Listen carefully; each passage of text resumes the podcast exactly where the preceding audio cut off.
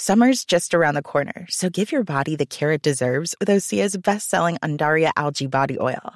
Created by infusing Undaria seaweed in barrels of botanical oils, it leaves skin silky soft and glowing. Plus, it's clinically proven to improve elasticity and deeply moisturize without feeling greasy. It's safe, clean, vegan skincare. Get 10% off your first order at oseamalibu.com with code GLOW, plus free shipping on orders over $60.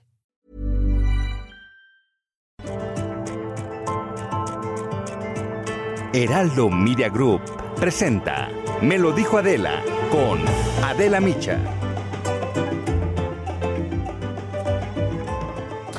Es el fin de una era para Alemania y para Europa. Después de 16 años en el gobierno de Alemania, la canciller Angela Merkel dejará el cargo. Merkel fue la primera canciller mujer de su país, una de las más longevas en ocupar el cargo, y su legado es, sin lugar a dudas, imborrable.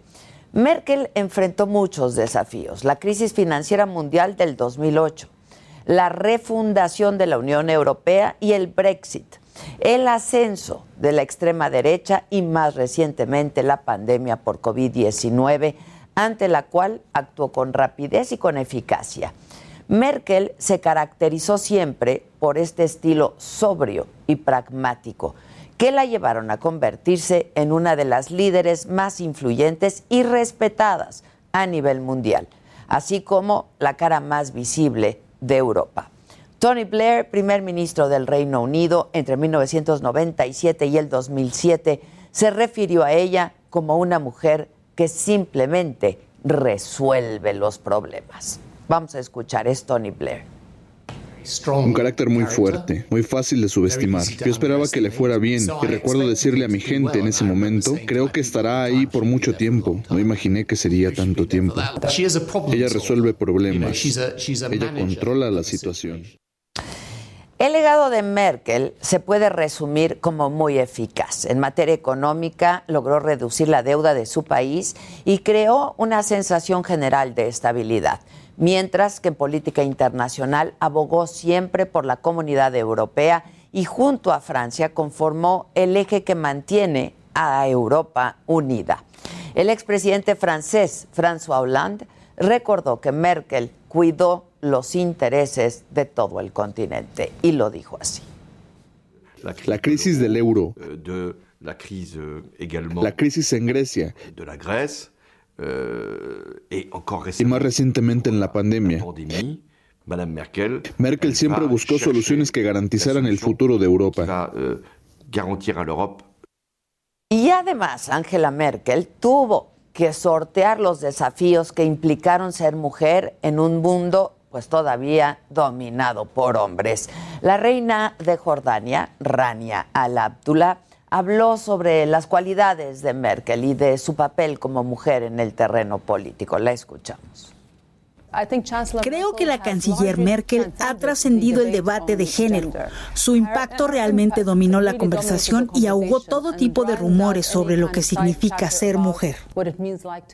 Pero la partida de Merkel deja también a Alemania en un camino incierto. Las elecciones tan cerradas de este domingo obligarán a las fuerzas políticas a ponerse de acuerdo para formar gobierno. Los ojos del mundo están puestos en Alemania, porque las decisiones importantes pasan en gran medida por Berlín. Y la gran pregunta sigue siendo, ¿qué esperar después de la era Merkel? Esto es, me lo dijo Adela, yo soy Adela Micha y ya comenzamos ahora también por la cadena nacional del Heraldo Radio.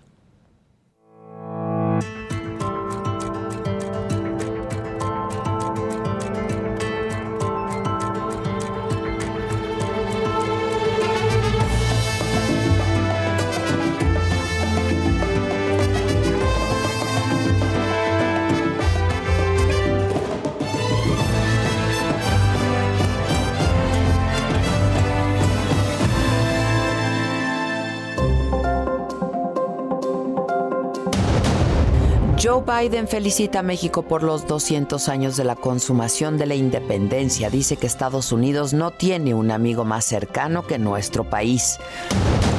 Cinco senadores de Morena, PAN y PT buscan crear una nueva bancada. Quieren estructura propia y recursos. La jefa de gobierno Claudia Sheinbaum se reúne con el senador de Morena Ricardo Monreal y el secretario de Gobernación Adán Augusto López. Afirman que fue para revisar la agenda legislativa. El exdiputado de Morena, Saúl Huerta, es expulsado del partido por dañarle la imagen. Huerta está acusado de abuso sexual. Detienen a Alejandro Martínez, alcalde de Quecholac, Puebla, y hermano del Toñín, líder huachicolero. Con piedras y palos, pobladores de Cualcomán, en Michoacán, se enfrentan a militares, les piden mayor seguridad. Identifican los restos de cinco indígenas yaquis desaparecidos hace dos meses, informa la Fiscalía de Sonora. México inicia pruebas en humanos de la vacuna del Instituto Politécnico Nacional contra el virus del chikungunya. Fue desarrollada en colaboración con las universidades de Oxford y Texas. Hola, ¿qué tal? Muy buenos días. Los saludo con enorme gusto a todos aquellos que eh, recién nos sintonizan por la cadena nacional del Heraldo Radio. Bienvenidos todos hoy que es martes 28 de septiembre. Hoy en las noticias. Anoche se conmemoró el bicentenario de la consumación de la independencia de México con una representación en el Zócalo de la Ciudad de México. La crónica la tiene Edgar Ledesma. Video por videomapping, combinados con iluminación, rayos láser, audios, videos, pirotecnia y danza folclórica, el ejército mexicano conmemoró los 200 años de la consumación de la independencia de México. ¡Viva la América! ¡Viva la Virgen de Guadalupe! ¡Viva la libertad! Un evento inédito y con la participación de más de 1.500 militares, se realizó la representación histórica cultural con motivo de la entrada triunfal del ejército trigarante a la Ciudad de México. Un día como hoy, hace 200 años, el 27 de septiembre de 1821, cuando entró triunfal hasta este lugar el ejército de las tres garantías acto que simbolizó la consumación de la independencia nacional. ¡Mi patria es primero! ¡Y viva la libertad! La representación consistió en la escenificación de siete pasajes que llevaron a la consumación de la independencia desde el periodo prehispánico al virreinato hasta el grito de independencia. En esta ocasión no hablaré de las confrontaciones internas. Este día lo dedicaré a exaltar la importancia que tiene el mantener relaciones de amistad con todas las naciones del mundo. Durante la inauguración se proyectó un mensaje del presidente de Estados Unidos, Joe Biden, felicitando a México por la conmemoración de la consumación de la independencia. His personal story and his passion are testaments to the depths and power of the personal connections that tie our nations together at every single level. Pero las felicitaciones por el aniversario 200 por la consumación llegaron de todos lados, incluso desde las estrellas. Мы, космонавты космоса Олег Новицкий и Петр Дубров, поздравляем всех жителей мексиканских Соединенных Штатов со знаменательной для всего мексиканского народа датой. Para la realización del evento, la Sedena otorgó un contrato a la empresa Dígito Multimedia SADCB por 34 millones 997 mil 200 pesos. Para Me lo dijo Adela, Edgar Ledesma, Heraldo Televisión. Bueno, y en otros asuntos, Ricardo Anaya difundió esta mañana un video en sus redes sociales en donde se defiende de las acusaciones en su contra y calificó de mentiroso al presidente. El ex candidato presidencial dio a conocer que ya recibió la carpeta de investigación en su contra y dijo que es estúpida la acusación que le hacen por lavado de dinero y asociación delictuosa. E insistió en que nunca estuvo en San Lázaro del 1 al 10 de agosto del 2014 para recibir dinero para votar a favor de la reforma energética. Incluso dijo que la Fiscalía General de la República está al servicio del presidente. Que López Obrador me quiere meter a la cárcel 30 años con una historia de puras mentiras. Andrés Manuel, te has convertido en lo que tanto criticabas, en un mentiroso y corrupto vulgar, en un tirano que tuerce la justicia para sus venganzas personales. Y en otros temas, durante los primeros ocho meses del año, 11.561 personas abandonaron su lugar de residencia debido a la violencia que hay en nuestro país. El acuerdo con la Comisión Mexicana de Defensa y Promoción de los Derechos Humanos, los estados con más inseguridad son Michoacán, Chihuahua y Zacatecas. Además, los datos revelan un aumento significativo de las personas que han dejado su hogar. Porque de enero, en enero, solamente en enero fueron 100. En contraste, en julio y agosto se incrementó hasta 3.205 y 3.462 respectivamente. Entre marzo y junio, la cifra se mantuvo entre 894 y 1.254 los habitantes que tuvieron que abandonar su casa por el miedo a la violencia. Expulsaron formalmente ya de Morena Saúl Huerta, acusado de abuso sexual en contra de menores. La Comisión Nacional de Honestidad y Justicia del partido consideró que el exdiputado dañó la imagen de Morena al cometer actos que violan la ley. Saúl Huerta se entregó a las autoridades el 19 de agosto en la Ciudad de México y fue vinculado a proceso por violación equiparada. En Puebla, Alejandro Martínez Fuentes, alcalde reelecto por el municipio de Quecholac y hermano del presunto líder huachicolero en la zona del Triángulo Rojo, Antonio Martínez, alias El Toñín, fue detenido por elementos de la Fiscalía de Puebla. El Toñín subió un video en sus redes sociales donde dio a conocer la detención de su hermano y esto fue parte de lo que dijo el líder Huachicolero. Soy el agricultor Antonio Valente Martínez Fuentes. Yo nada más lo único que quiero pedirles, pedirle al señor gobernador Miguel Barbosa que por favor ya pare su persecución política algo que quiero es que nos deje trabajar a todos los poblanos. Y en el marco del Día de Acción Global por el acceso al aborto legal y seguro, el gobierno, perdón, el gobierno de la Ciudad de México informó esta mañana que hay 14 unidades médicas para interrumpir el embarazo de manera legal y gratuita. La Secretaría de Salud de la ciudad detalló que cualquier mujer del país puede venir a la capital para practicarse el procedimiento de forma segura. Esto es muy importante, basta con que la mujer se acerque, las mujeres se acerquen, las personas se acerquen y pueden interrumpir su embarazo hasta las 12 semanas completas, sin importar su condición eh, de residencia, incluso su nacionalidad. Y vamos ahora al centro de la ciudad con mi compañero Israel Lorenzana, porque justo por este día de acción global hay comercios y monumentos tapiados por las marchas feministas de este mediodía. ¿Cómo estás, Israel? Buen día. Adela, Adela, muchísimas gracias. Un gusto saludarte esta mañana, también a nuestros amigos del Heraldo Radio.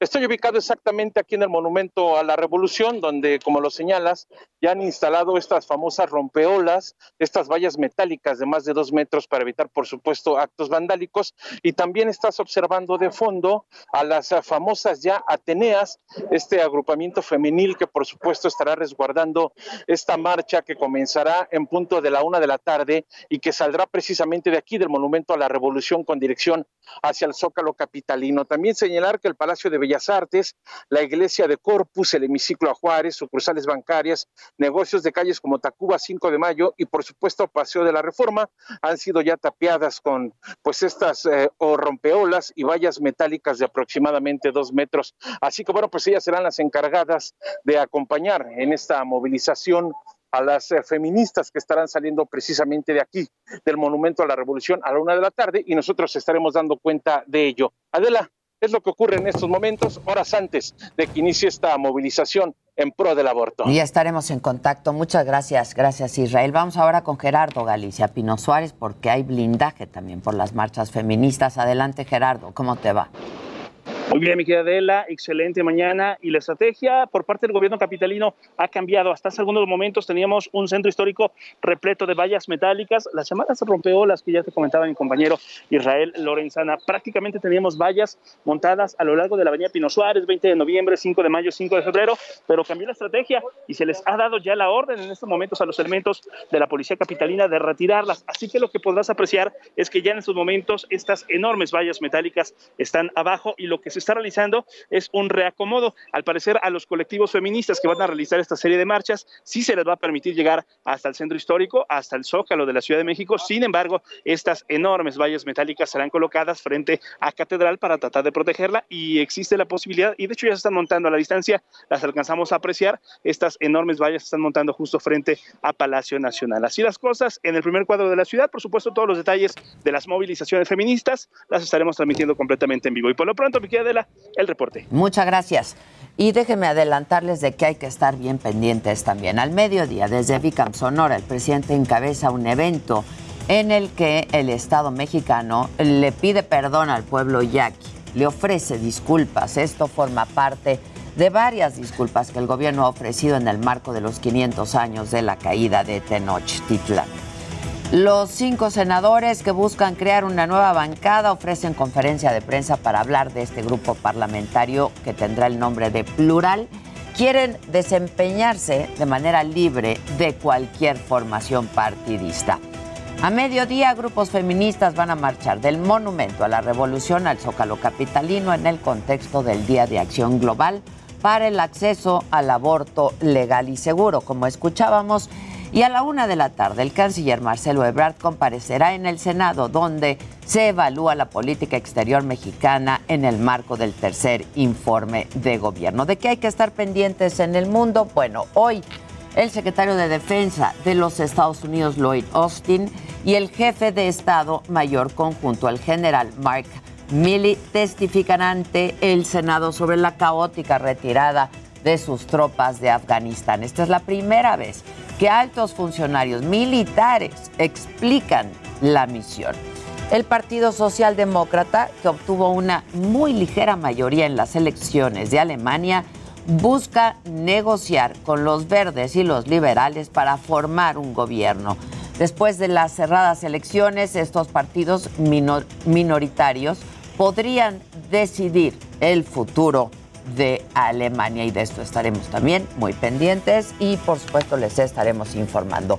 Y vamos ahora con Manuel Zamacona, nos tiene más información. Únete a nuestro nuevo programa de vivienda. Si eres comerciante, trabajador independiente, madre soltera y no tienes forma de comprobar tus ingresos, acércate a tu hogar seguro. Ellos tienen la mejor solución para que puedas tener una vivienda propia con las facilidades de pago que tú necesitas. En tu hogar seguro podrás obtener la facilidad de formar tu propio hogar de una manera fácil, segura y confiable. Los promotores de tu hogar seguro pueden diseñar un plan acorde a tus necesidades para que en menos de lo que imaginas puedas estar estrenando la casa de tus sueños. Llamo hoy mismo a las líneas de tu hogar seguro y olvídate de pagar renta. Es momento de comenzar a invertir en un lugar diseñado especialmente para ti. Llama hoy mismo 55 89 39 37 49 o al 55 89 36 91 58 en donde te van a estar brindando más información. La asesoría es totalmente gratuita.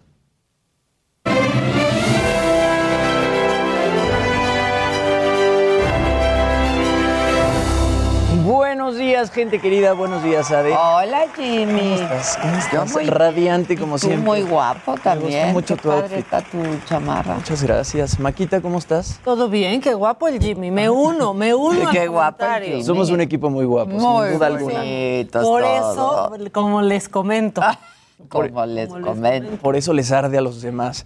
Oigan, empezamos. Que ardan, pero en el infierno. Bien. Exactamente. Empezamos el martes con algo que te gusta mucho, mi querida Ade. Y es que, como te digo, siempre andas muy fashion. Y en los últimos días he estado llevando a cabo la Semana de la Moda en Milán. Que bueno, ha estado mostrando lo mejor de la moda italiana. Y se hizo muy viral en redes sociales una colaboración que hicieron Versace y Fendi. Anda. Donatella Versace y Kim Jones, quien es el director creativo de la parte femenina de Fendi, exacto, armaron un desfile con algunas de las caras más famosas del momento, entre ellas Dua Lipa, Gigi Hadid y Emily Ratajkowski, y presentaron justo esto, como dice Maca, Fendache. Eh, es una colaboración entre estas dos marcas eh, y se trata obviamente de lo mejor de ambas casas de lujo. Gucci y Balenciaga ya habían hecho algo parecido en el pasado, pero a diferencia de Fendi y Versace, eh, Fendi y Versace más bien no pertenecen al mismo grupo empresarial. Y bueno, en esta ocasión, Versace diseñó todo lo de Fendi y Fendi diseñó todo lo de Versace. Y esta colaboración Anda. o esta colección Qué se llama The eso. Swap. Y está más padre que la de Gucci y Valenciaga, porque esa padre. consistía A mí no me gustó la en de que Gucci y Valenciaga. algo Gucci dijera Valenciaga Sí, por todos lados. Sí, a mí no me Exacto. Aquí sí se ven como las dos marcas muy presentes. Se ve un poquito más presente, este, según yo, Versace, pero porque Versace también Por siempre los- es. por los brillos y las Siempre es más llamativo. Y por ahí vemos algunos detalles con pues, la F icónica de Fendi. Y también estuvieron presentes John Cortajarena, Esther Expósito, Addison Ray y pues varios artistas bastante famosos. Está Naomi Campbell, ¿verdad? Está- Estuvo Naomi Campbell también. Dua Lipa también por ahí apareció desfilando. Y bueno, wow. eso. Eso. Está cool. sí me gustó. Está cool. A mí también. Bueno, en otras Y, cosas. y Dolce me está gustando, ¿eh? Otra vez. Dolce está muy padre. sí. Es que J-Lo... Dale las gracias a J-Lo. Exacto, J-Lo está rescatando a Ben y está poniendo también Sí. por Y encima está a Dolce rescatando a. Dolce. Exacto. ¿Hace cuánto no te gustaba mucho algo de Dolce? Mucho. Sí. Mucho. Esos abrigos están increíbles. Padrísimo. Oigan, bueno, en otras cosas, el día de ayer, R. Kelly, este rapero y productor estadounidense, conocido por su rola I Believe I Can Fly, que yo creo que todo mundo conoce. I Believe I Can Fly, ganador de tres Grammys, fue declarado culpable de crimen organizado y tráfico sexual. Esto luego de un juicio de seis semanas que tuvo lugar en Nueva York y en el que decenas de personas testificaron en su contra. Bueno, se dice que tenía todo un equipo de asistentes y managers que lo ayudaban a conocer chicas y a mantenerlas obedientes y en silencio para que después él tuviera relaciones sexuales con ellas sin su consentimiento. Además, también se dice que las obligaba a firmar acuerdos de confidencialidad y las amenazaba. Él grabó cintas sexuales con sus víctimas y bueno, las amenazaba con publicarlas. Él ya había sido detenido en Chicago en 2019 y este juicio de Nueva York se había retrasado por la pandemia, pero ahora ya se llevó a cabo. Y bueno, sus acusadores dicen que él las, obligada, lo- las obligaba a besarlo cada vez que entraba en una habitación. Ándale. Y bueno, durante muchos... secta. Una secta. ¿Qué es eso? Y R. Kelly tenía... De retos tenía sí una secta. pueden estar, ¿eh? Y de- desde muchos años ya había mucha polémica por atrás de R. Kelly, pero como que el público y los medios de comunicación pues no, no, no, no le hacían mucho caso, seguían comprando sus discos. Él, él en 1994 estuvo casado con una niña de 15 años y luego en 2002 fue arrestado por grabarse a sí mismo abusando sexualmente de una niña de 14 No. años. En, en Nueva York puede recibir de 10 años de prisión a cadena perpetua y todavía eh, va a tener un juicio en Illinois y Minnesota. Entonces, pues yo creo que él ya no cree que I believe I can fly, ¿no? Pues ya, no. ya no, Ya no Pues, puede volar. O sea, sí se anymore. va a volar. Ese ya no está en la cuerda floja. Ese ya voló. Ese ya, Sí, ya se voló. cayó. Nosotros todavía seguimos aquí de equilibrista. Eh, Exacto. ¿No? Nosotros todavía podemos volar. Seguimos volando. Seguimos. Oigan, y bueno, finalmente lo que, les decía, lo que les contaba en los adelantos, Will Smith ya salió a decir que tanto él como su esposa, Jada Pinkett Smith, ya no mantienen una relación monógama. Hombre, están. Los dos han estado teniendo sexo con otras personas, los dos ya lo aceptaron. Y bueno, todo esto empezó el año pasado cuando el rapero August Alsina, de 29 años, que es eh, amigo de su hijo Jaden, reveló que había tenido una relación con Jada con el permiso de Will. Eso dijo él al principio Y luego se reveló que Will nunca le había dado permiso a Jada de tener una relación con este joven. Ay, no, bueno, ya. Pero bueno. eh, señor, voy aquí Sí. a pasar a ver a su O esposa sea, no rápido. manches. pero bueno, em, Es que no me pidió permiso. no me pidió permiso. Está cañón. Esto mide las relaciones este, polígamas. Sí, a mí no, no, no, no, no. Yo No me gustan ni en el trabajo. A mí no me gusta ni que volteen a ver lo que me No, pertenece. claro que como, no. A ver. A ver, Uno a no comparte ver. ni su comida. Lo, luego. lo de una que nadie lo toque, ¿no? Claro que no. Sí, claro que Pero bien por ellos, les funciona cada que... Heraldo Radio. La HCL se comparte, se ve y ahora también se escucha. Continuamos en Me lo dijo Adela.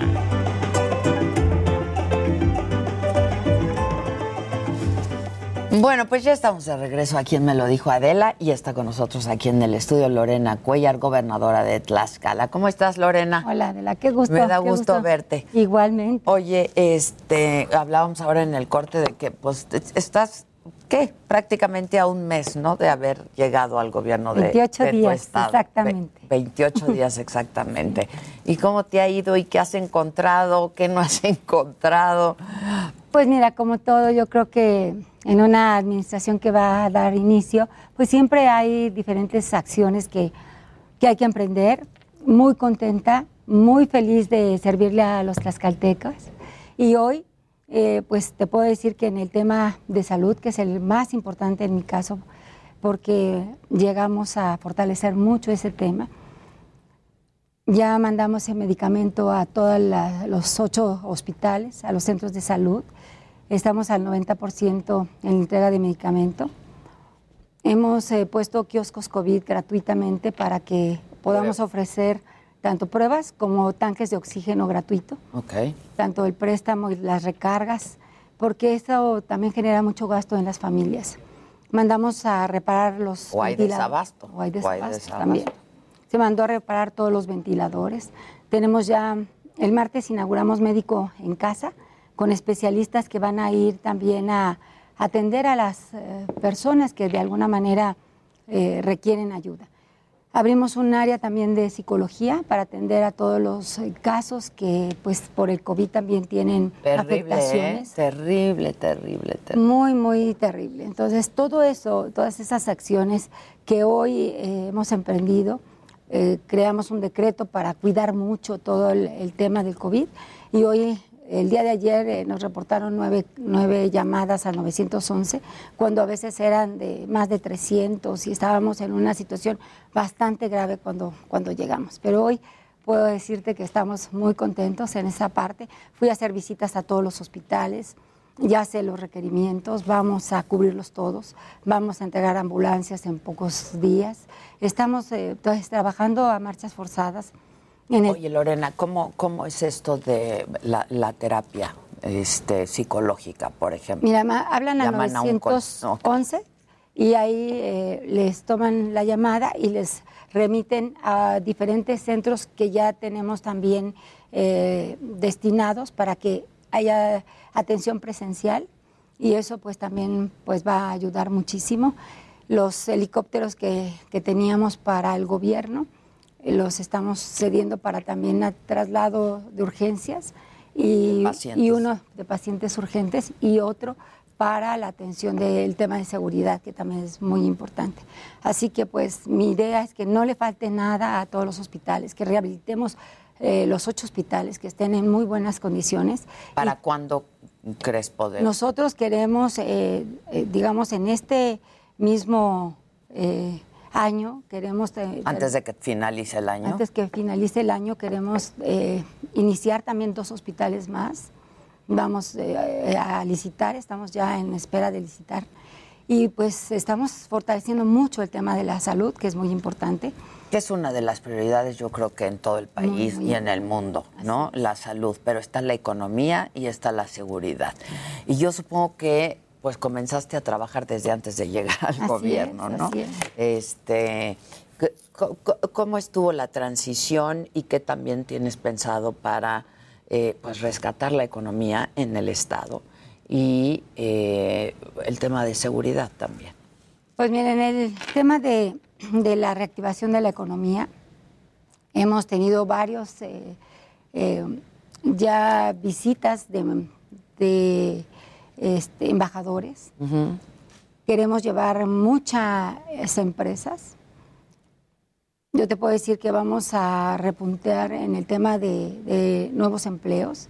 En el tema laboral, porque se Tenemos que fortalecer mucho esa parte. He estado visitando a todos los empresarios porque ahorita también necesitamos eh, vacunar a todas las personas. Eh, tenemos en Tlaxcala el segundo lugar en vacunación a nivel nacional. Y los empresarios ahorita están pues también muy contentos porque vamos a hacer un gran trabajo entre todos. Estamos llamando a todos los empresarios que deseen invertir en Tlaxcala y vamos a hacer una gran inversión en ese sentido. Mucha gente está pensando, volteando a ver a Tlaxcala. Tenemos todo, todo para, para los inversionistas. ¿Cómo qué tipo de empresas? Pues eh, bastante grandes. Tenemos una, una empresa que se dedica a toda la, la siembra de cítricos, que va a llevar cerca de 3.500 empleos muy bien pagados y que hoy pues también esa es una manera de, de fortalecer al campo para que los campesinos ganen mejor, para que empresas tan serias como esa, eh, pues eh, que, que se dedica a exportar a los Estados Unidos, pues hoy tengamos, la tengamos en Tlaxcala. Y como esa también eh, hablaba, fui a visitar a una empresa también de, de automotriz. Esa empresa va también a invertir en poco tiempo, cerca de 1.500 empleos en Tlaxcala. Y así como eso, pues eh, me he sentido con- sentado con gente de China, de Pakistán, de Marruecos, de Perú, o sea, de diferentes partes del mundo y están interesados en Tlaxcala porque Tlaxcala les da mucha seguridad porque tenemos muy buena mano de obra calificada, porque tenemos todas las carreteras, porque estamos eh, en medio del corazón, somos parte del corazón de México y estamos rodeados por muchos estados que también ellos pues pueden facilitar para que les- les- puedan este, exportar también sus, sus productos, la seguridad del Estado. Eh, Háblame de la seguridad del Estado. A ver, este, Lorena, eh, es terrible, pero en Tlaxcala, eh, desde hace muchos años, la trata de personas, en especial de mujeres, es un problema enorme eh, y muy lacerante, ¿no? Este, Pues mira, yo ¿qué quiero hacer? decirte ¿Qué que- hacer? Porque tiene mucho tiempo y, y el problema sigue. que tenemos que entrar mucho por la parte de la cultura. Ya hemos entrado, estamos trabajando en Tenancingo. En campaña los jóvenes me decían, no queremos que Tenancingo sea la cuna de la trata, queremos que Tenancingo sea la cuna de la cultura. Y hoy estamos trabajando precisamente en esa cultura, en que nuestras jóvenes tengan eh, la preparación para, para rodearse de todas las herramientas, que ellas puedan salir inclusive al extranjero, que tengan, se fortalezcan mucho. En el tema de la cultura estamos eh, entrando a través de la Secretaría de Cultura, estamos haciendo semilleros de, ni- de niños y, y- y niñas, digamos, que, que desde este momento les estamos enseñando lo valioso que es respetar a las niñas, ¿no? Y que las niñas se den a respetar también. Entonces, hoy estamos fortaleciendo mucho esa parte. Pero eso es a más largo plazo. Eso lo estamos haciendo como parte de... manera inmediata. De ¿qué manera se puede hacer? inmediata, inmediata nosotros estamos ya haciendo todo un cordón de seguridad. Acabamos de inaugurar ayer la unidad de inteligencia patrimonial y económica, porque pues es una manera también de pues de quitarle las, las posibilidades a, a aquellas personas que se dedican a eso. Son grupos organizados, ¿no? Esto es crimen organizado. Tenemos mesas de seguridad todos los días, pero además eh, involucramos a todos los presidentes municipales, de tal manera que estemos muy al pendiente. Vamos a invertir como nunca en la más alta tecnología en Tlaxcala. Vamos a, en poco tiempo a tener eh, eh, todo lo necesario. Ya tenemos ahorita drones, estamos haciendo eh, patrullajes, digamos, a través de- del helicóptero, de los drones. Eh, estamos haciendo cordones de seguridad para poder hacer un gran trabajo y créeme que vamos a entregar muy buenas cuentas. Para todo eso pues se necesita dinero, hablando de cuentas, ¿no? Pues se necesita presupuesto. Lo sé, créeme que contamos con el respaldo de nuestro presidente. Él eh, va el viernes. gravísimo, el viernes va a estar también ahí en Tlaxcala. y pues él ha estado también muy interesado en cómo fortalecer a- al Estado. Y independientemente que nosotros tenemos poco presupuesto, no va a ser ese eh, el obstáculo para que yo cumpla con todos los tlaxcaltecas. Todos los compromisos que hice en campaña los vamos a cumplir. Hemos estado trabajando muy rápidamente en muchos temas, en la educación también, que es muy importante. Em, Vamos a inaugurar en pocos días en Tetla un, eh, este, es un internado en donde se van a preparar a los jóvenes para ser atletas de alto rendimiento y ahí van a vivir, se les da becas, se les da todo. Y la Como una es que- especie de ciudad deportiva, como una ciudad digamos. deportiva. Y la vamos a inaugurar en pocos días. Entonces estamos trabajando mucho en el tema también de, de- de fortalecer la educación, de fortalecer la economía. Estamos haciendo convenios para que en el transporte eh, los universitarios estén pagando el 50%, que los discapacitados no paguen, que los adultos mayores no paguen mucha parte social, porque la gente quiere una gobernadora cercana, una gobernadora que esté cerca de todos los tlaxcaltecas y eso es lo que vamos a hacer todos los días. A propósito de gobernadora cercana, eres la segunda gobernadora mujer en tu estado, Sí, ¿no? la segunda mujer, y déjame decirte que me siento muy orgullosa, fui la mujer más votada de todo el país, a pesar de que Tlaxcala es un municipio pequeño. Es muy Y chiquito eso, el estado. pues, me compromete muchísimo. Tengo un compromiso enorme que cada día eh, lo he estado eh, llevando en mi corazón porque tengo que entregar buenas cuentas, porque como mujer tengo que representar bien a las mujeres, porque eh, no podemos fallar. Tú hablaste en tu, en tu toma de protesta justamente de este tema, ¿no? De la equidad de género. Así es. Este, y de pues este que una de tus prioridades sería esa, la, la de detener también la violencia eh, de género. Estamos Tiene trabajando. mucho que ver con la trata también. Así es. Hoy, por ejemplo, cuando anteriormente si alguien hablaba al 911 para pedir ayuda, pues nada más te recibía la llamada y nada más. Hoy es obligatorio que cada persona que llama para pedir ayuda, es obligatorio que la, la seguridad llegue a, a esa mujer, pero además se le da atención psicológica, jurídica y refugio si es necesario. Hoy tenemos ya todos esos servicios y eso es lo que queremos, que las mujeres también se sientan eh, seguras, que sepan que tienen una gobernadora que va a estar siempre a la altura de, de las mujeres, que las va a escuchar, que nunca vamos a permitir que haya abusos también laborales y que pues la gente denuncie, que las mujeres denuncien, porque hoy pues tienen una gobernadora muy cercana. Este, oye, Lorena, estamos conversando con Lorena Cuellar, para quienes nos escuchan por la radio, gobernadora de Tlaxcala desde hace pues prácticamente un mes que, que tomaste que rendiste protesta. Y es que ahora que dices Tlaxcala es un estado muy chico, pues es un estado muy chico.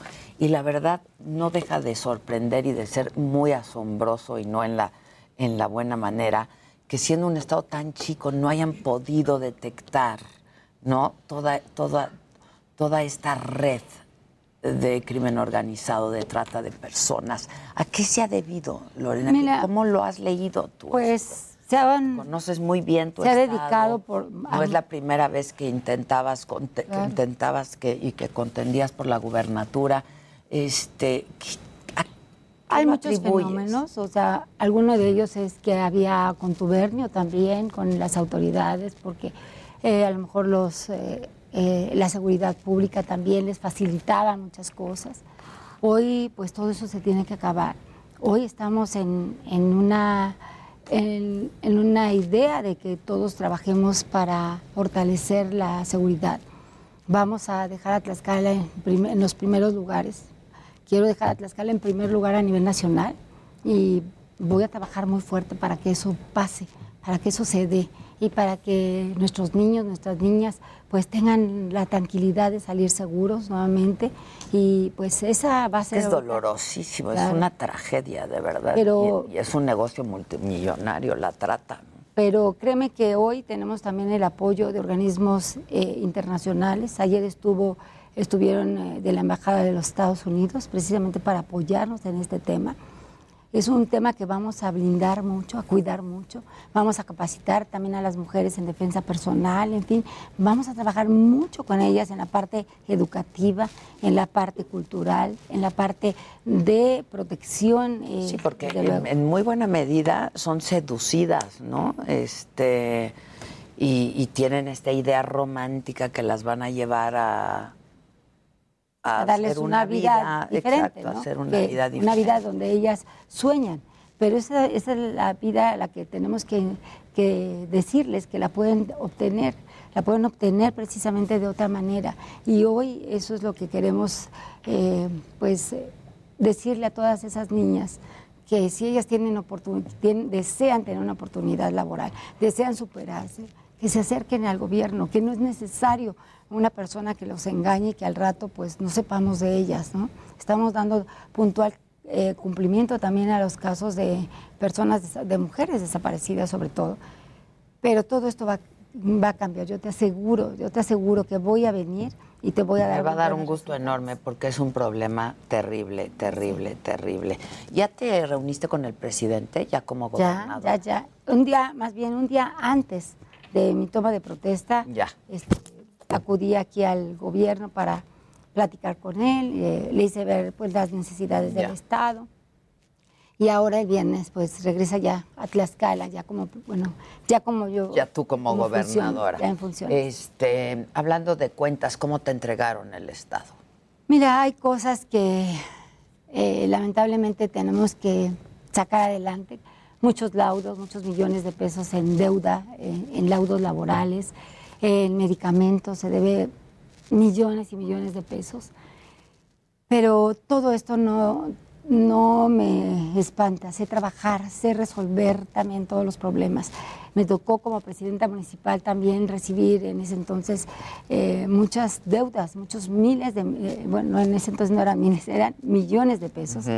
y, y los sacamos adelante, los resolvimos y dejé un, un municipio en paz y tranquilo y con mucha aceptación de la gente. Y, hoy mismo dice vamos el presidente municipal de Tlaxcala, ¿no? Que le dejaron Ah, el municipio. Terrible, terrible, terrible. Y que pues tú lo ibas a ayudar. ¿Cómo lo vas a ayudar? Está... Hablé con él anoche. Anoche estuve platicando con él y le comentaba que pues vamos a apoyarlo, que fuera el día de hoy mandara más bien a una persona con mi secretario de, de Finanzas, de manera que pudiéramos ver cómo ayudarle para resolver los problemas inmediatos y, eh, y que pudiera salir adelante este, y que bueno, pues ya veríamos cómo iba a ir solventándonos también ese, ese gasto que también para nosotros pues no, no contábamos con él, pero pues tenemos que ayudar, tenemos que ver de qué manera vamos a solucionar muchos problemas y todo esto que hoy son laudos laborales y que son millones de pesos que se tienen que pagar, los vamos a enfrentar, los vamos a, a atender de manera personal.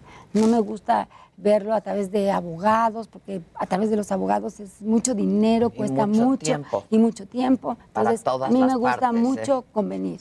Me gusta mucho el diálogo, me gusta mucho el acercamiento y vamos a llegar a convenir con todos. Ayer estuve también con las cámaras, con todos los presidentes de las cámaras eh, y pues muy contentos de que vamos a tener un diálogo, de que vamos a trabajar juntos, de que vamos a sacar adelante a nuestro Estado, de que vamos a, a fortalecerlo también en, en, la, en nuestra economía. Hoy estamos pasando por una situación todavía delicada de salud, pero ya vamos por, por menos.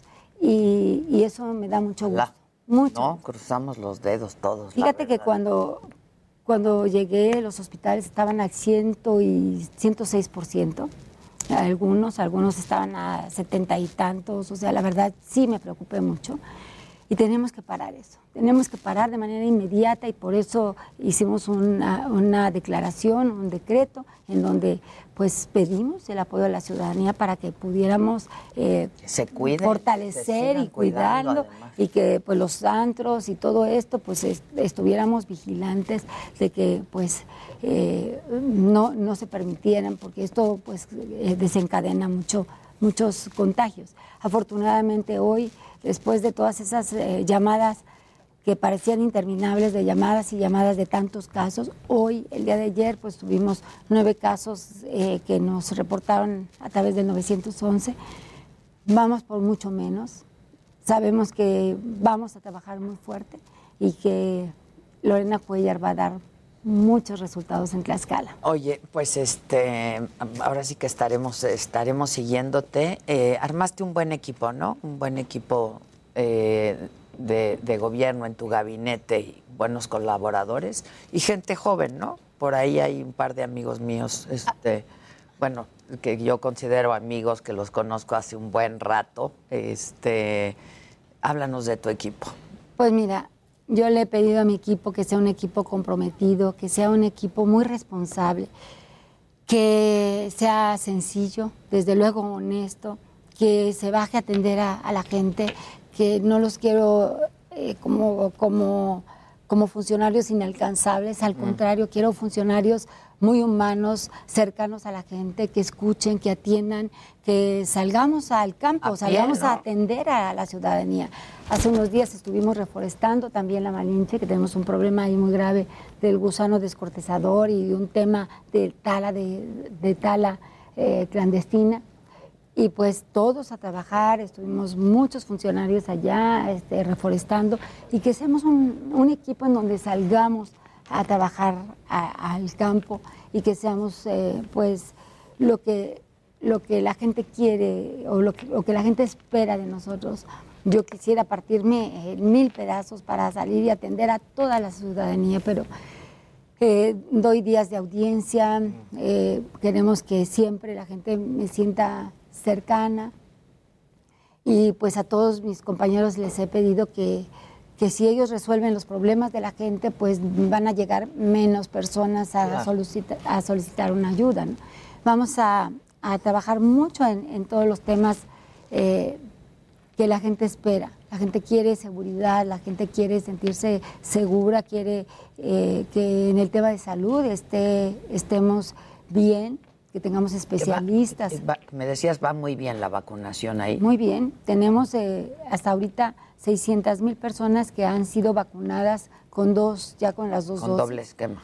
Y se Con han el vacunado, Esquema completo, perdón. se han aplicado 1.200.000 vacunas en Tlaxcala, en total.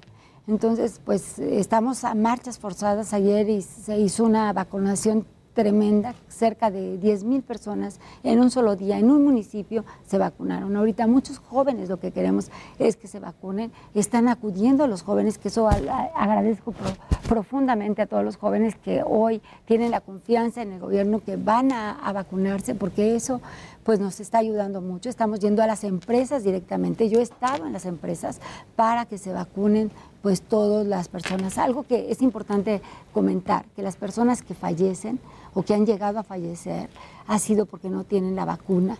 Y eso es muy importante que la gente lo sepa, que hoy eh, si alguien tiene sus vacunas, su dosis de vacuna más completa, pues desde luego que el riesgo de, de fallecimiento es mínimo.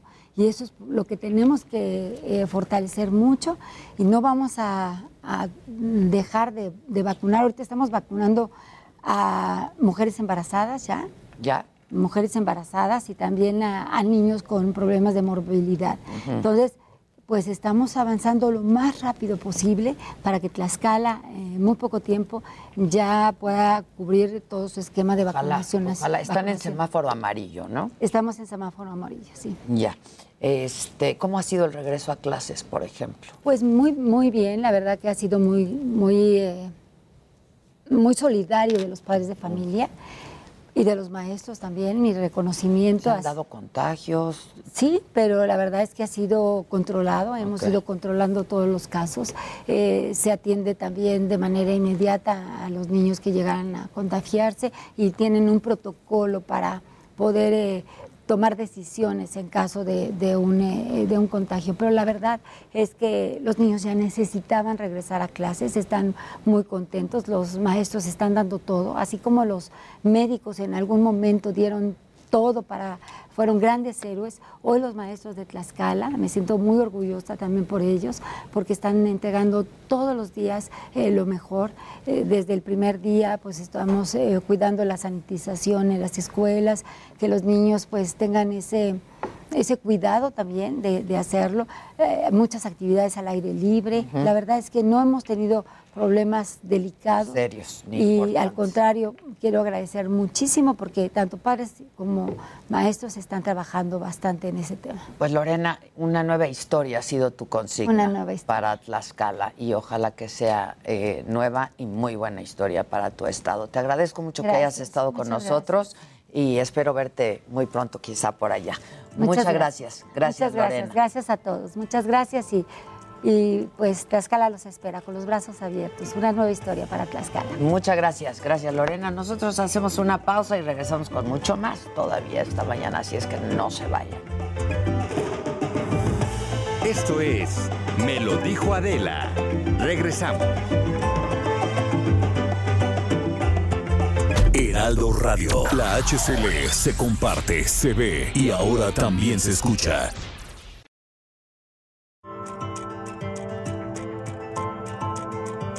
Continuamos en Me lo dijo Adela.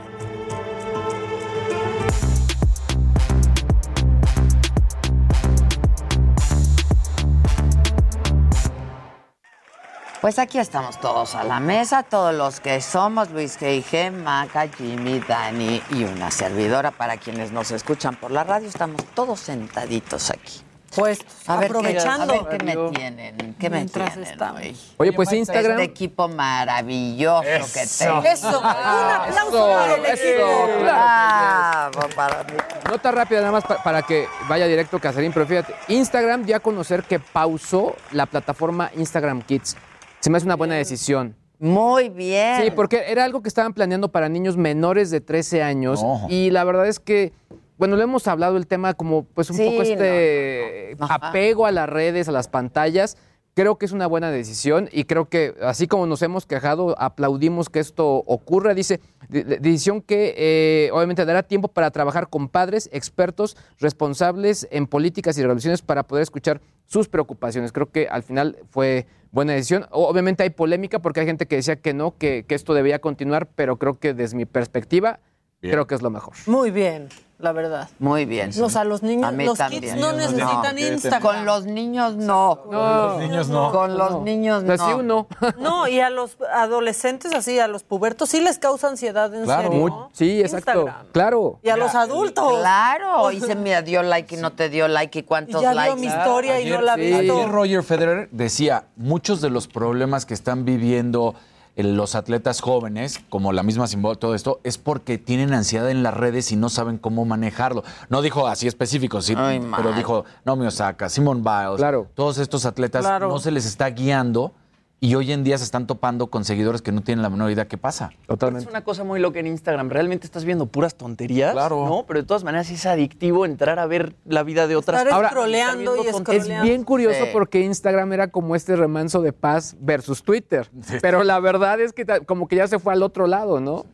¿No habían dicho en Instagram que ya no ibas a poder ver cuántos likes, tuvo otra persona? Lo puedes deshabilitar. Lo puedes deshabilitar. O sea, cada quien Ah, desde su cuenta ok, ok. puede deshabilitarlo para que no vean cuántos likes tuviste. Sí, haz de O sea, cuenta. Si eres un pocos likes, dices que no vean.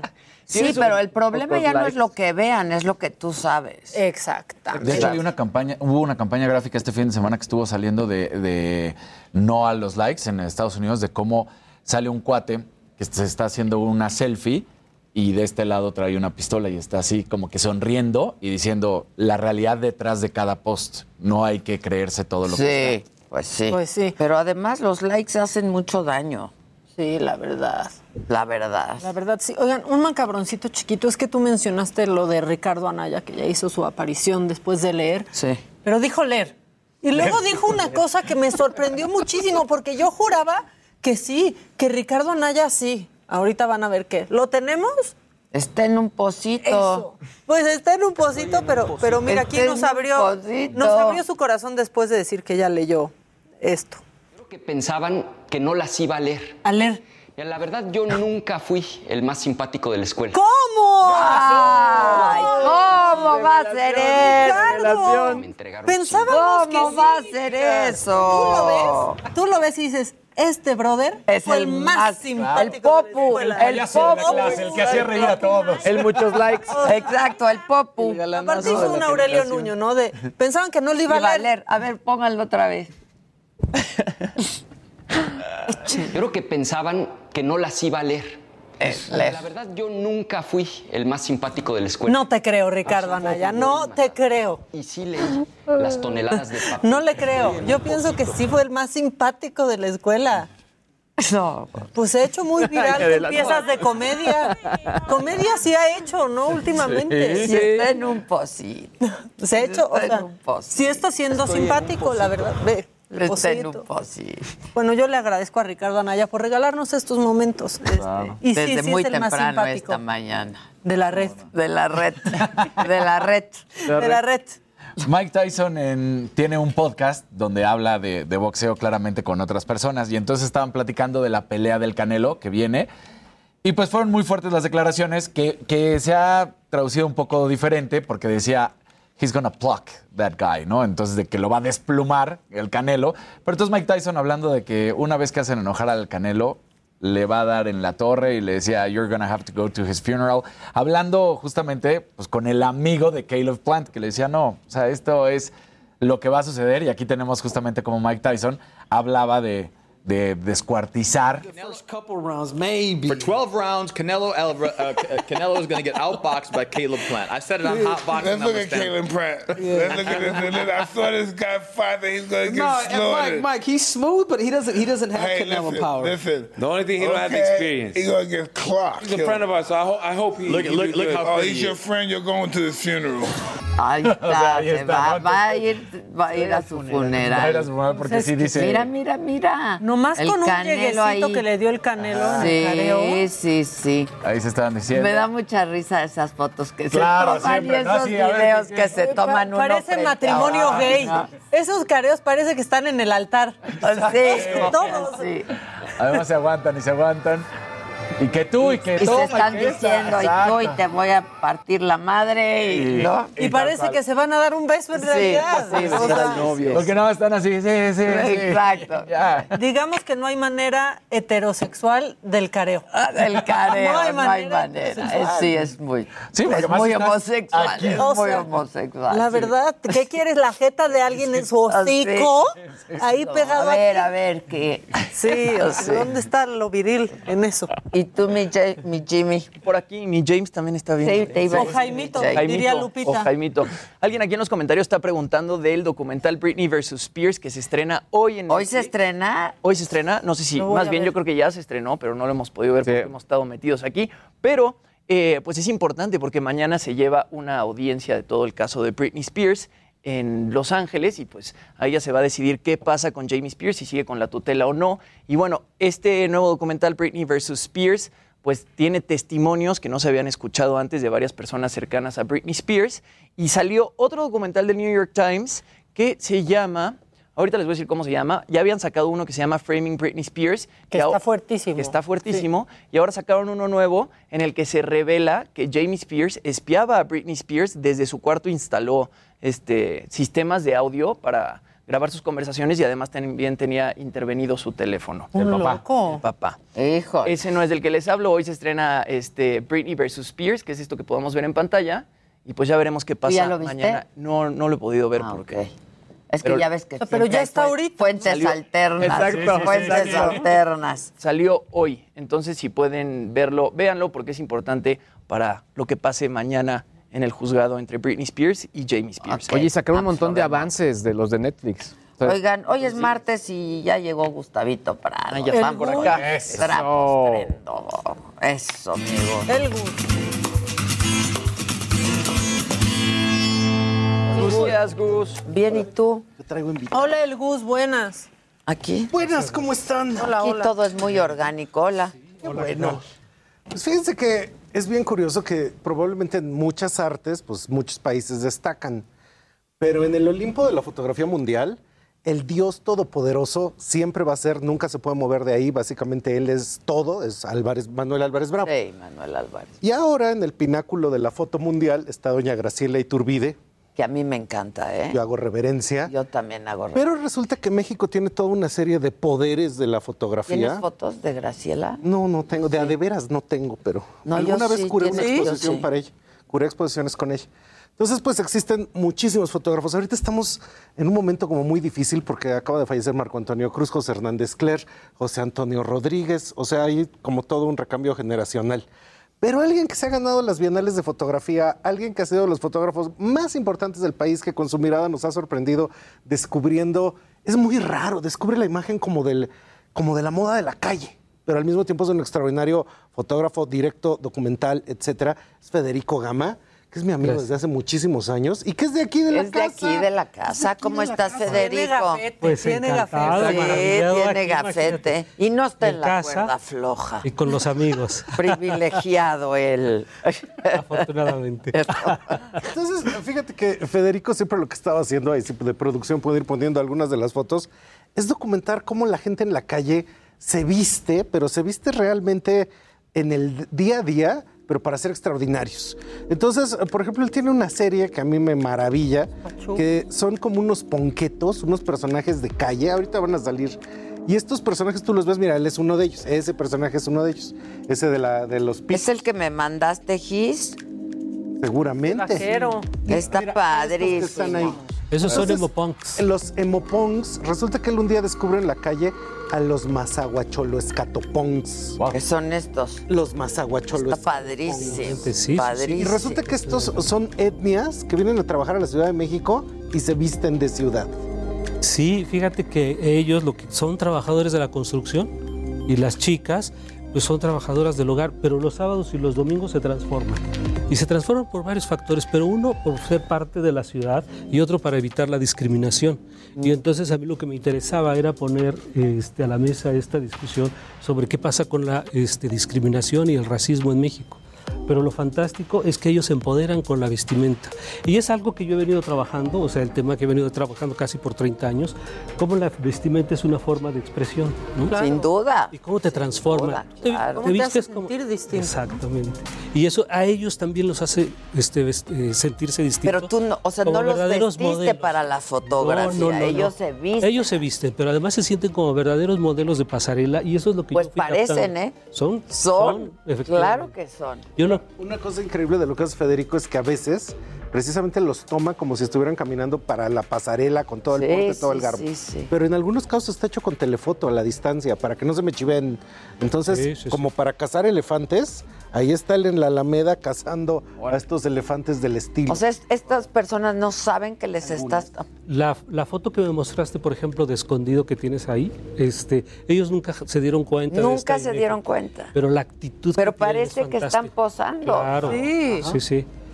Y algo Yo- que también es bien interesante es que esto nos habla de lo dinámico que es la apariencia, este, el estilo, etcétera. Y de repente cuando la gente dice, ay, no, es que nuestros indios, a ver, espérate, no son nuestras montañas, no son nuestros Claro. indios, es gente que viene de etnias a la Ciudad de México y que tiene identidades dinámicas y que ahorita se está vistiendo con todos estos estilos y después vuelve a sus comunidades y 30 años después tiene que pasar algo totalmente diferente, porque cualquier identidad no es estática, está en continuo movimiento. Ellos mismos están en continuo movimiento y están experimentando con emos, punks, dark, etcétera.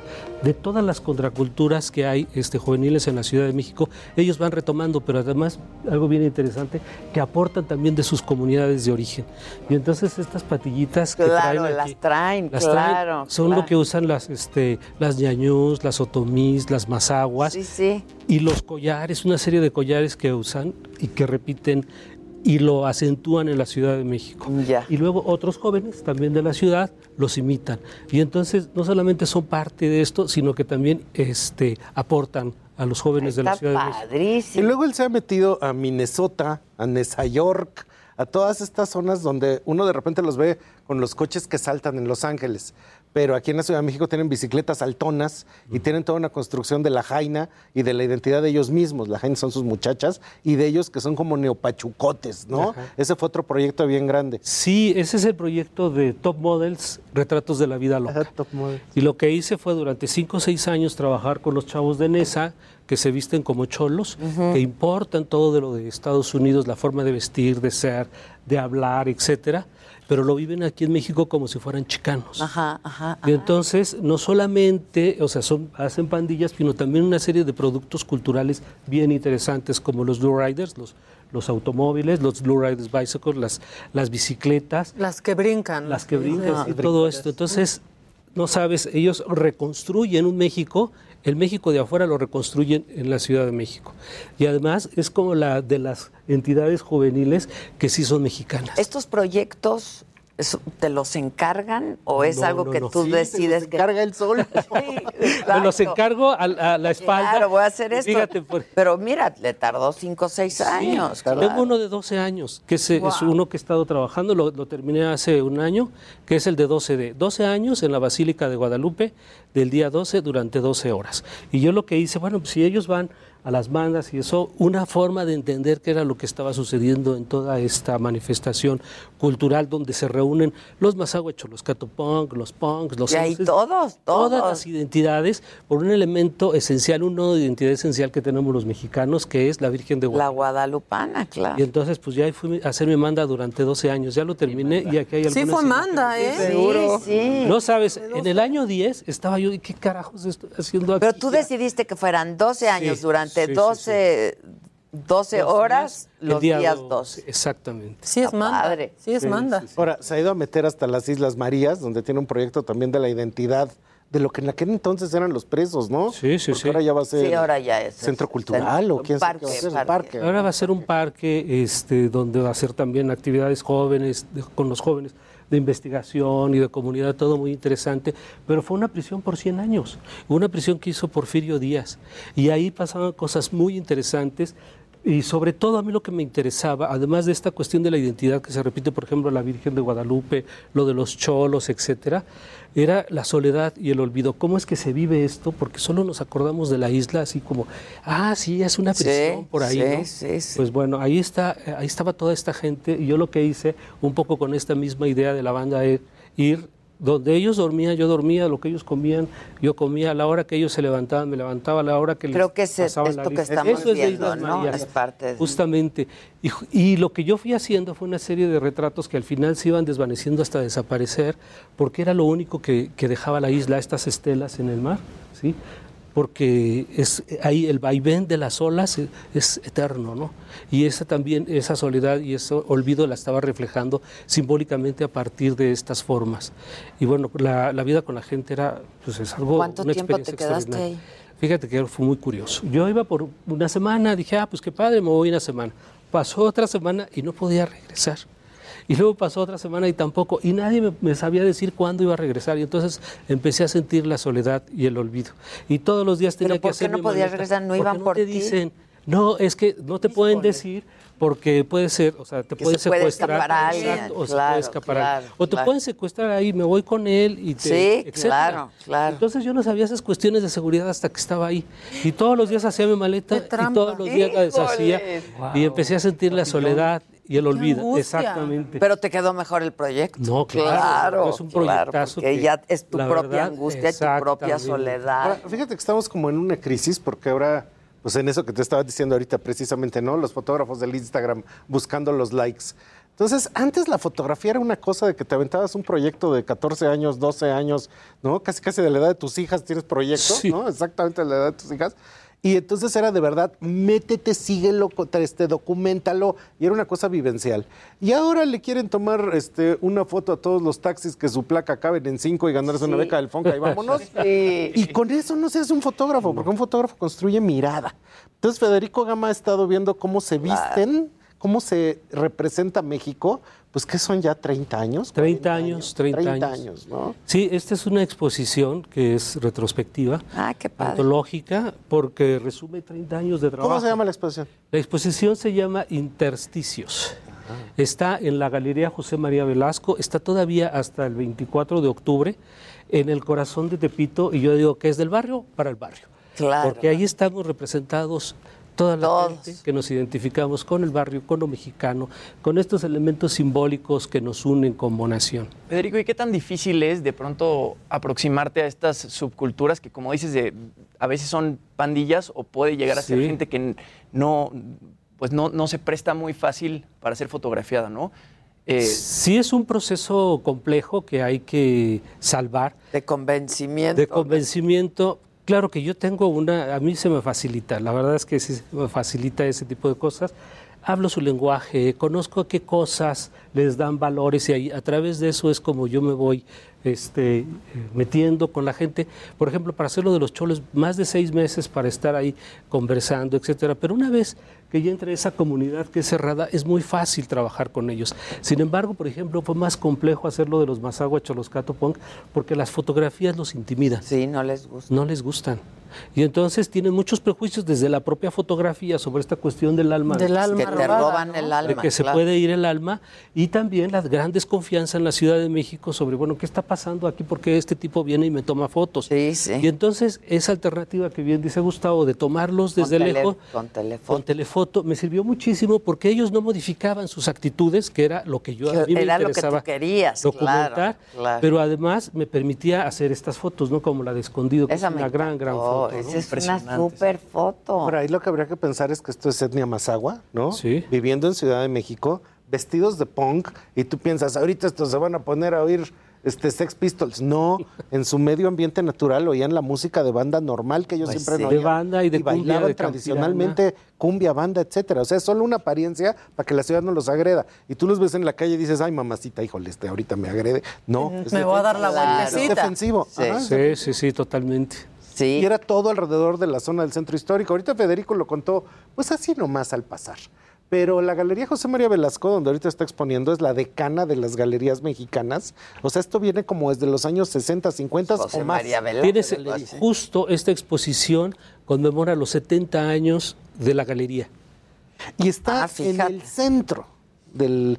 ¿Qué es esto? Tepito, Lagunilla. Tepito, toda esta Tepito y. Lagunilla. Pero de todos modos es muy accesible porque casi que está en reforma. Uno puede entrar muy fácil. Pero ahí su director Alfredo Matus, que fue mi compañero de la escuela en La Esmeralda hace muchas décadas, siempre presenta la vida del barrio, lo que pueden ser los transvestis, la gente que vende ahí, la gente que ilustra, la gente que tatúa. Es una galería de barrio donde vas a vivir la experiencia de ciudad.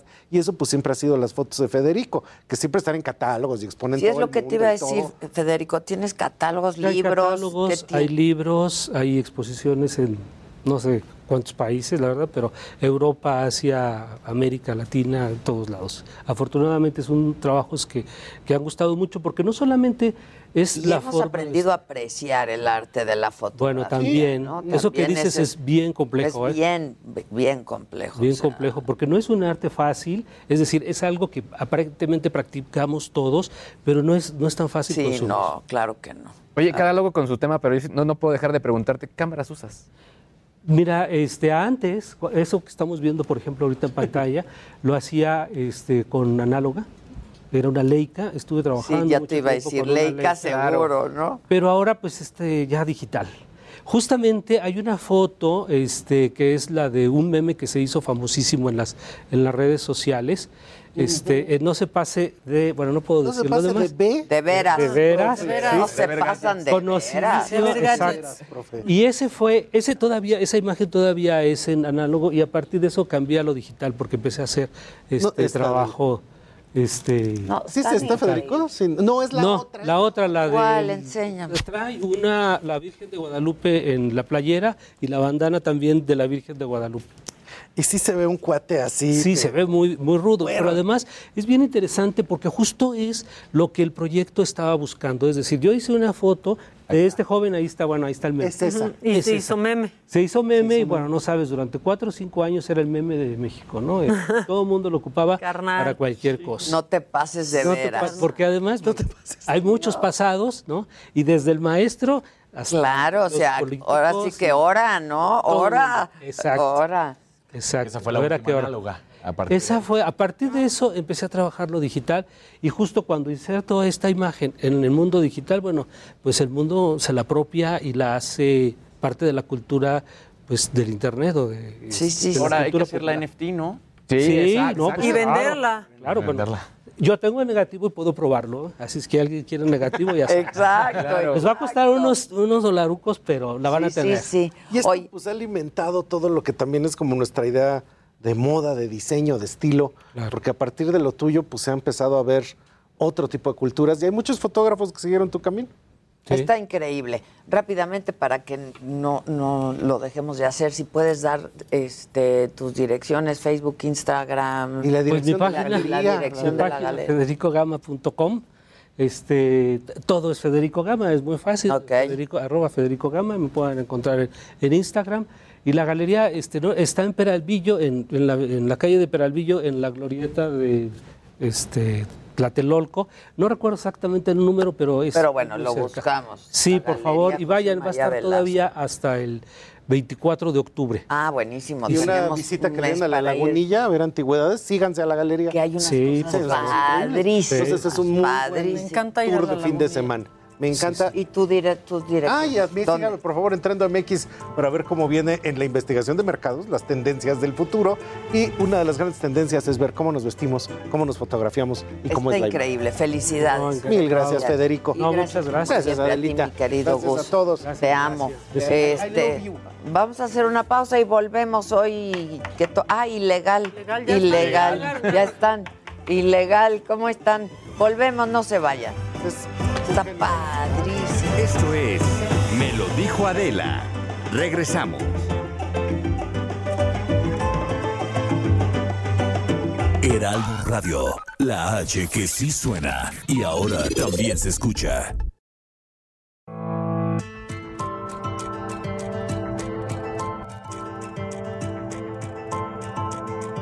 Continuamos en Me lo dijo Adela.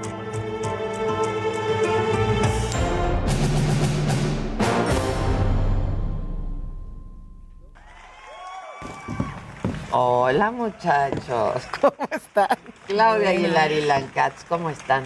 Muy bien, buenos días a todos. ¿Cómo estás, Adela? Muy bien. ¿Todo bien? Todo bien. Ah, En el corte platicábamos que el ministro presidente de la Corte está en TikTok. en TikTok. ¿No? Muy bien por él, para acercarse al sector Pues más claro. joven de la población. Pues lo comunicó mejor que Marcelo Ebrard, ¿eh? Pues entre más plata. Es que, ay, no, Marcelo hizo muy mal su primer TikTok.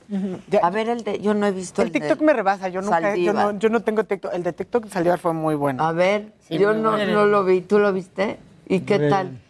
¿Por qué no hablas, animal? No, no, porque, porque- porque está midiendo, está, midiendo Está mis mi- palabras. está midiendo hacia dónde va. Lo que pasa es que parece un poco broma, o sea, pero está muy bien hecho, pero está ver. muy simpático. Hola, espero que estén muy bien.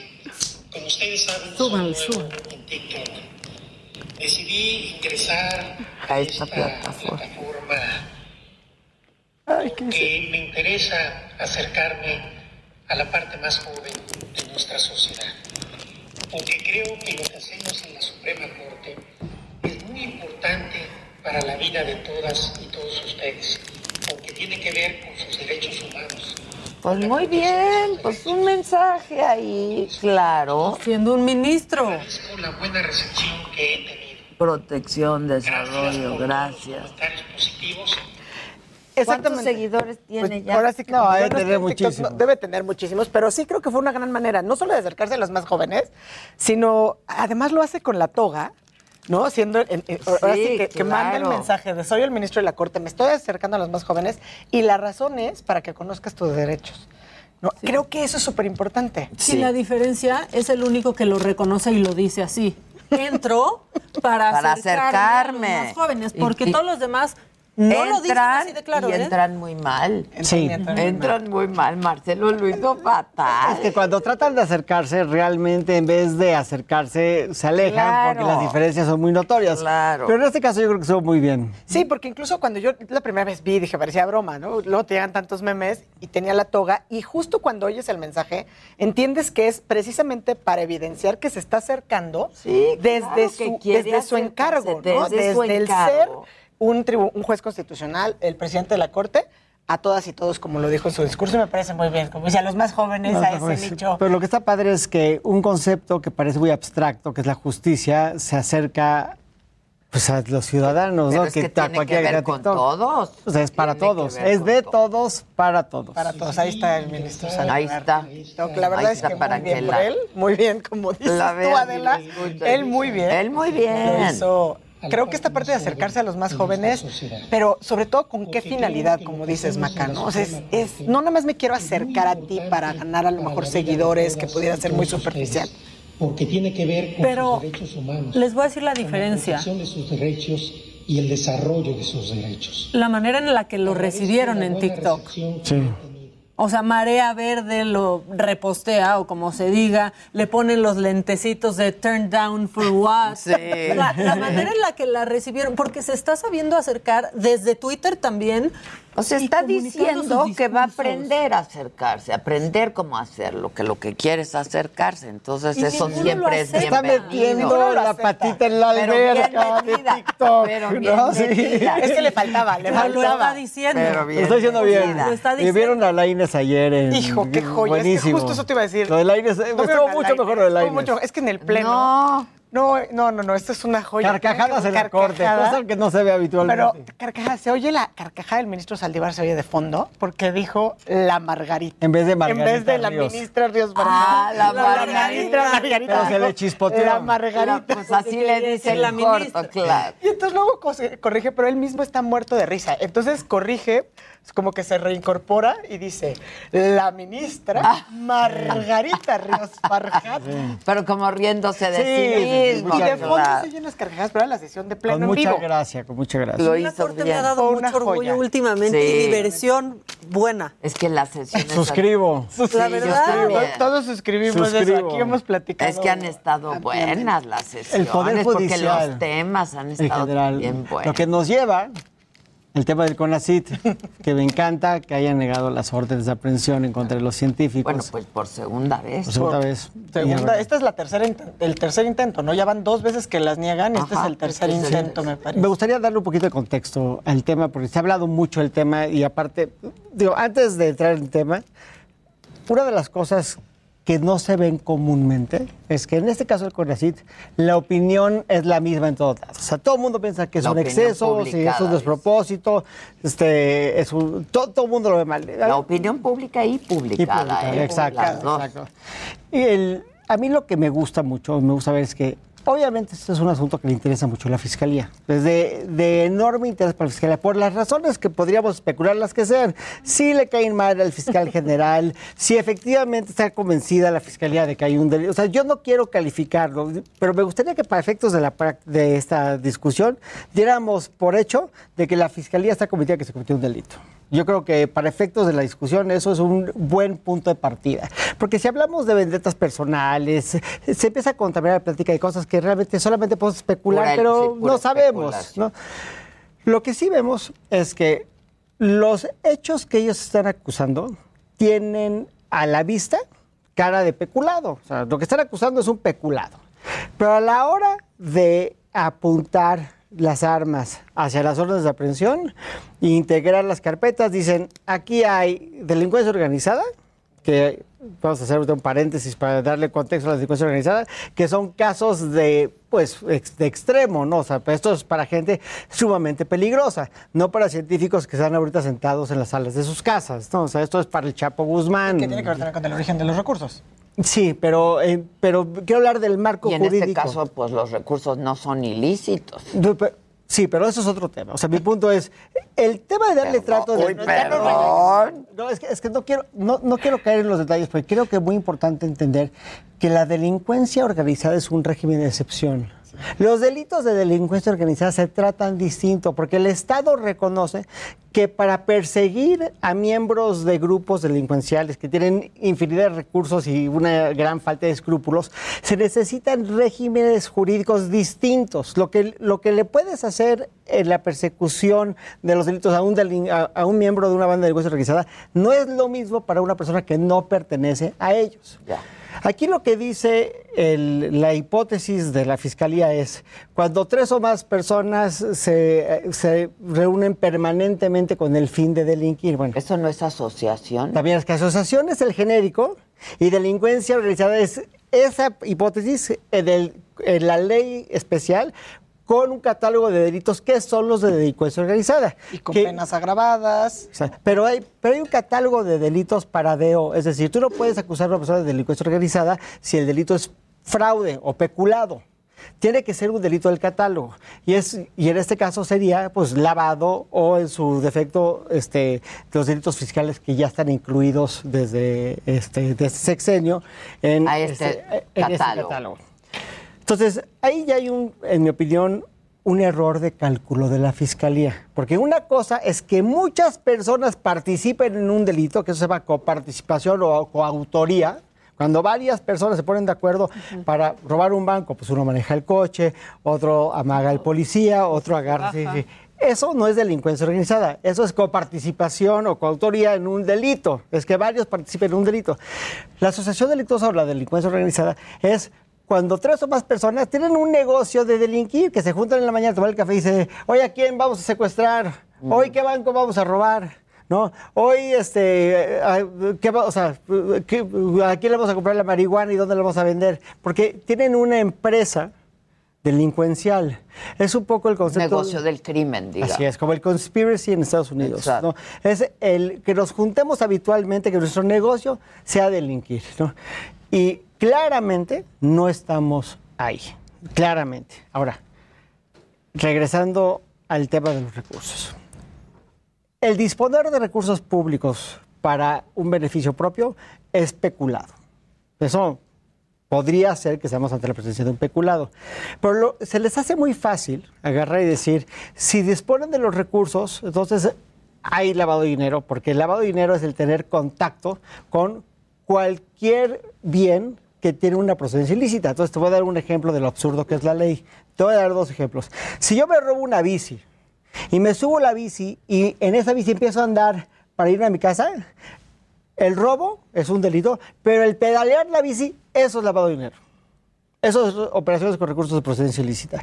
El uso, tenencia o custodia Ah, de o sea, te la puedes robar, pero no pedalear. Son, porque Son delitos son distintos. delitos Delitos distintos. distintos. Es decir, Ya. Ya una vez que Y se suman pedalea las la veces, bicicleta ya es Orpi. O sea, si yo le robo la cartera a Claudia y me bajo, eso es robo, pero si me compro una coca en el tox al lado, es- eso es Orpi. Ok. Eso es operaciones con recursos de procedencia ilícita. Porque el 400 bis es un monstruo que dice, cual, básicamente cualquier contacto, aunque sea custodiar, cuidar, usar, administrar, cambiar, transferir, lo que sea con bienes de recursos que, que tengan una Que te ilícita de ese bien de manera Sí. ilícita. es Orpi. Entonces, pues, en mi opinión, si el delito previo es el peculado, pues podría tal vez darse el lavado de dinero, el comúnmente llamado lavado de dinero, que en- se llama operaciones con recursos de procedencia ilícita. El problema es que es un exceso. Porque si el delito que puedes acreditar, y aquí está, sí. Pero en este caso, la procedencia.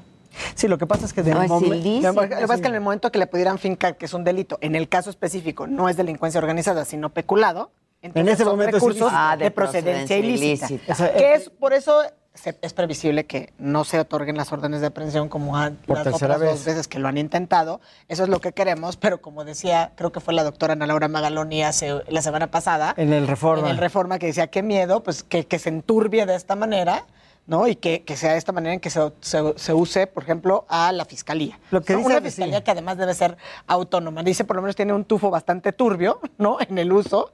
Y además, pues no es lo que uno espera en un Estado constitucional y democrático de derecho. Y que cosa que de Laura no es real, o sea, no es del todo ajena a la 4T, o sea, es una persona que ha estado... No, pero lo que pasa es que la Ana Corte. Laura sin duda lo que hace es una crítica objetiva y normalmente el análisis que haces desde la perspectiva, bueno, pues precisamente de las instituciones. Ahora, en el caso concreto, por eso hay consistencia, como decía Ilana al inicio, entre la opinión de prensa escrita y cualquiera que ha salido en un tuit o cualquiera Sí, se la manifiesta por el la exceso, la pública y la publicada.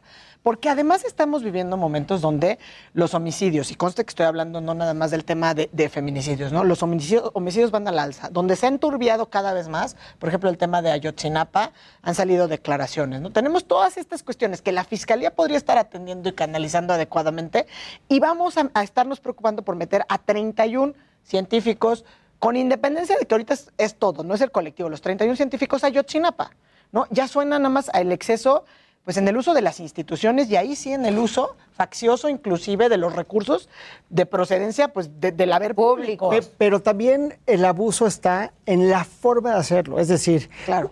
no las órdenes se piden en el altiplano, o sea, en el Moloya. Pues no tiene nada que hacer un científico que no es de altísima peligrosidad en el altiplano porque diga la fiscalía que esto es delincuencia organizada. Es decir, hay cárceles para el Chapo Guzmán, hay cárceles para el Valle Zambada, hay cárceles para 31 científicos del CONACYT que en su vida tal vez han pasado un alto. A lo que mejor no- han visto muchas series de televisión. Exacto, creen que un no, científico que, tiene algún elemento químico como un recurso. Sí, como puede película de Batman, ¿no? O de James Bond. Pero eso es un exceso. A mí lo que me preocupa es el exceso. Y lo que decía Ana Laura, que me parece muy interesante, hizo una reflexión que, que me dejó frío. es la autonomía de la fiscalía, que todos hemos defendido y pugnado por una fiscalía independiente. Claro.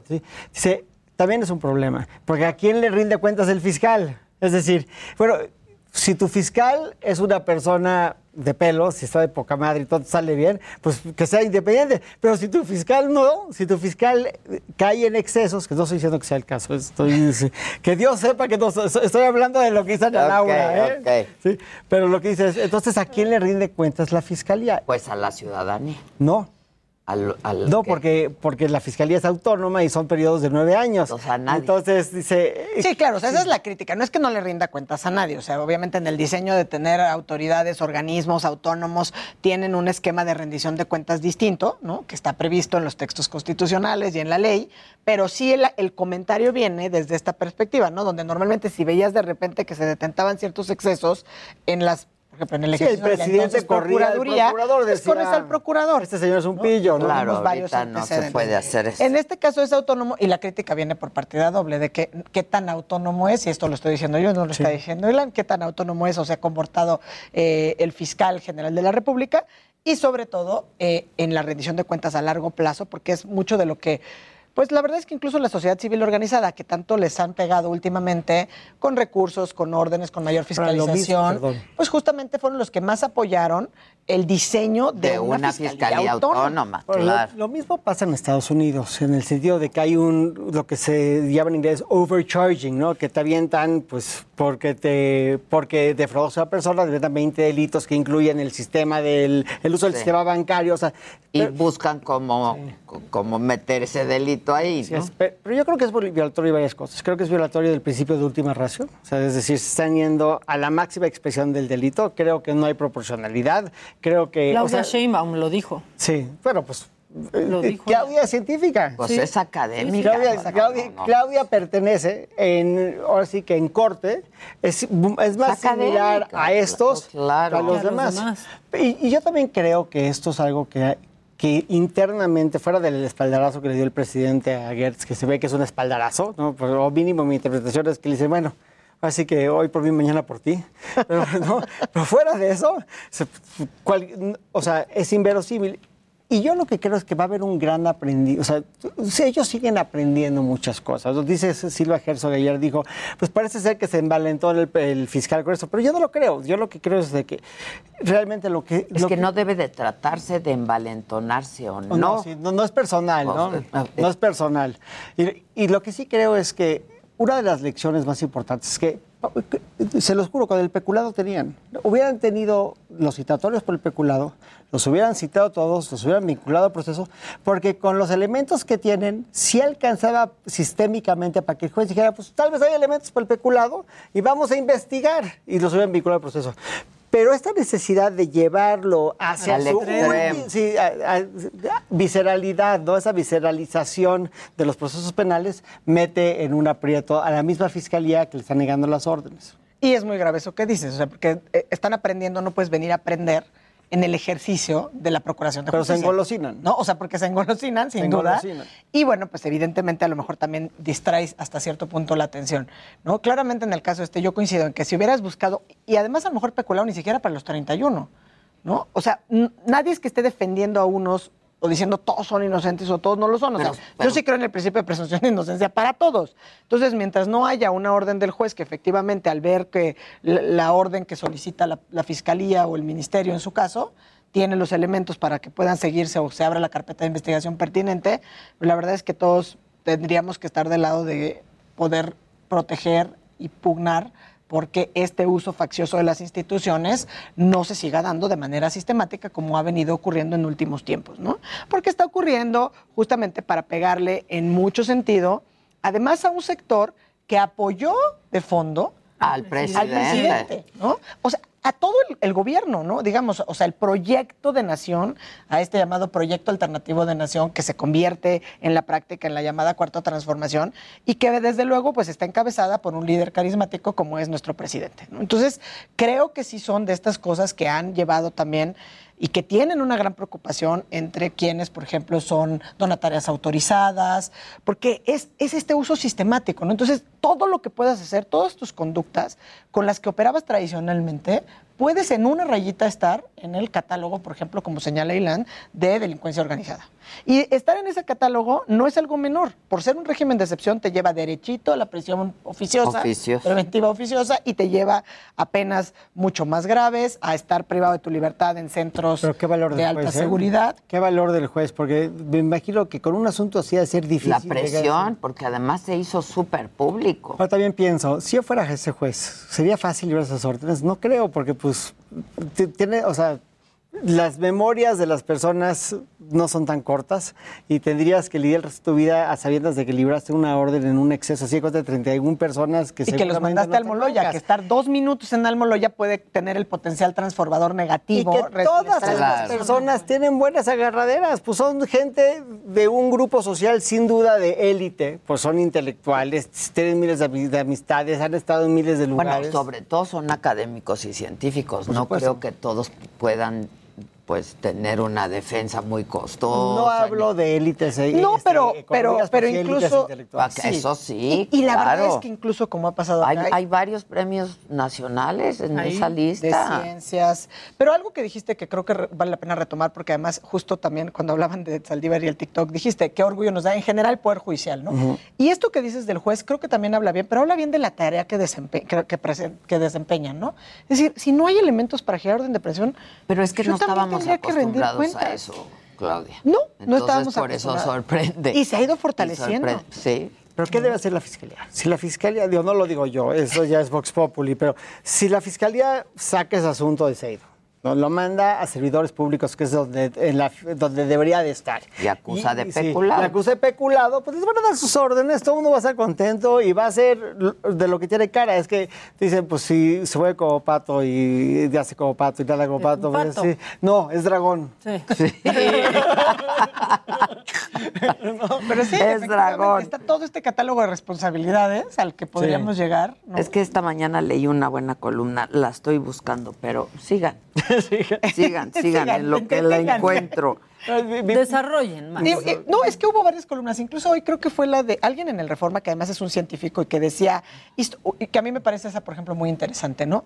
¿Hacia dónde vamos con el tema de ciencia y por qué tenemos que seguir apostándole a la ciencia, ¿no? Entonces decía, cuando se creó el CONACIT hace ya algunos años, pues se incrementan incluso partidas presupuestales porque necesitas a los científicos para desarrollar nuevas tecnologías, para desarrollar o para tener, aportar nuevas propuestas desde la perspectiva de la ciencia. Decía, no estoy discriminando o no estoy negándome, por ejemplo, al valor de ser un técnico, pero un técnico lo que hace es, se, se, se allega de lo que ya existe para dar solución a los problemas. Cuando tú te enfrentas a problemas nuevos, tienes que crear soluciones nuevas. Y si tú no tienes científicos que puedan crear soluciones nuevas, entonces pues esto se hace un círculo. Y hemos visto, por ejemplo, con la pandemia. O sea, ¿qué pasa si estamos todos pensando en la vacunación? Incluso ahora ya en cómo vacunar, por ejemplo, a menores entre Sí, 12 sí. y 18 años. Y entiendo que ya en Estados Unidos está próximo a aprobarse de 5 a 12. Entonces, ¿qué harías si no tienes un científico o varios que están creando, que están Pues experimentando? claro, pues claro. ¿No? Y pudieron sacar una vacunación de emergencia en un plazo, pues verdaderamente razonable. Y ya, por ejemplo, en Estados Unidos la vacuna, entiendo que Pfizer y Astra, no sé si alguna otra, pero por lo menos esas dos, ya no son vacunaciones de emergencia. Es decir, ya están aprobadas porque ya acabaron Pfizer todos los ya pasó, protocolos. ya, ¿no? ya no tiene. Entonces, la apuesta tiene que ser hacia allá.